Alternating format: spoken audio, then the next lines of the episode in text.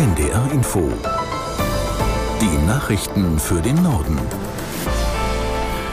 Um gleich 6.31 Uhr mit Martin Wilhelmi. Die Streiks im öffentlichen Nahverkehr erreichen heute einen neuen Höhepunkt. Verdi hat erneut zu Arbeitsniederlegungen aufgerufen. Hinzu kommen gemeinsame Proteste mit der Klimaschutzbewegung Fridays for Future.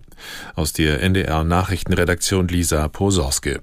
Es werden wieder etliche Bahnen und Busse ausfallen. In Hamburg streiken die Mitarbeitenden der Hochbahn ja zum Beispiel schon seit gestern und noch bis morgen früh.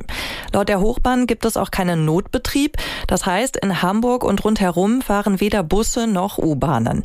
Die S-Bahnen und die Schulbusse trifft der Warnstreik aber nicht.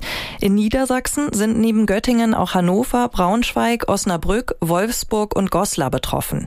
In Wolfsburg gibt es zum Beispiel zwar einen Streikfahrplan, Trotzdem fallen da aber laut der Wolfsburger Verkehrs GmbH 80 Prozent der Verbindungen aus.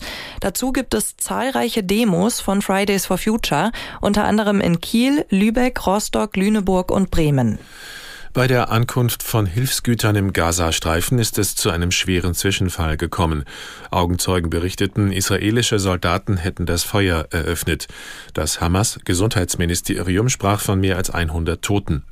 Tel Aviv-Korrespondent Christian Limpert berichtet von gegenseitigen Schuldzuweisungen.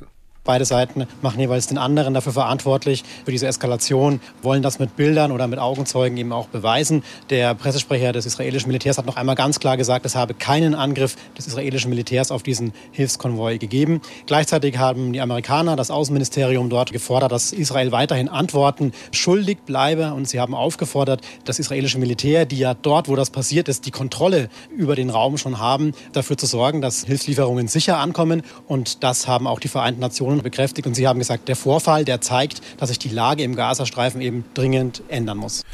Die Finanzminister der G20-Länder haben sich bei ihren Gesprächen in Brasilien nicht auf eine Abschlusserklärung einigen können. Grund sind Differenzen über den Krieg in der Ukraine.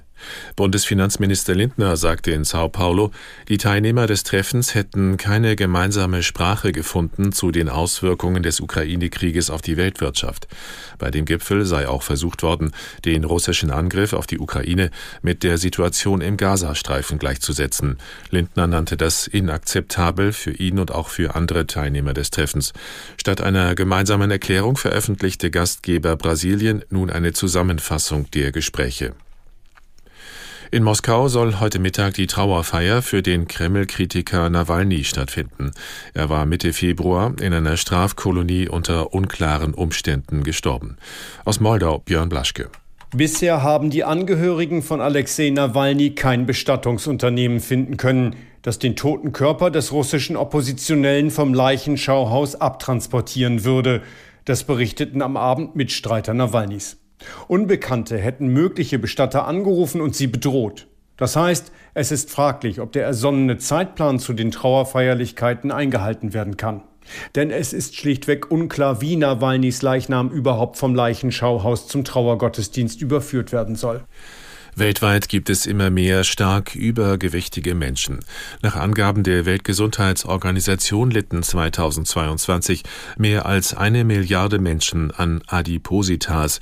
Dabei habe sich die Zahl der fettleibigen Erwachsenen seit 1990 mehr als verdoppelt, die der Kinder und Jugendlichen sogar vervierfacht. Die WHO verwies auf eine Studie in dem Magazin The Lancet. Forscher zeigten sich überrascht vom Tempo dieser Entwicklung. Die WHO sprach von einer Adipositas-Epidemie. Im Iran sind gut 60 Millionen Menschen aufgerufen, ein neues Parlament und einen Expertenrat zu wählen. Kritiker sprechen von einer Scheinwahl. Details von Karin Sens. Der Wächterrat, der die Prinzipientreue der Bewerber zum Islam und der iranischen Verfassung überprüft, habe alle oppositionellen Politiker und des Reformerlagers im Vorfeld aussortiert. Parallel findet auch die Wahl des Expertenrates statt. In ihm sitzen 88 Geistliche. Ihre Hauptaufgabe ist es, den Nachfolger des Revolutionsführers zu bestimmen, wenn der stirbt oder aus dem Amt ausscheidet. Auch zu dieser Wahl sind viele Kandidaten nicht zugelassen, wie beispielsweise der frühere Präsident Rouhani. Unter anderem hat die iranische Friedensnobelpreisträgerin Nagis Mohammadi dazu aufgerufen, die Wahlen aus Protest zu boykottieren.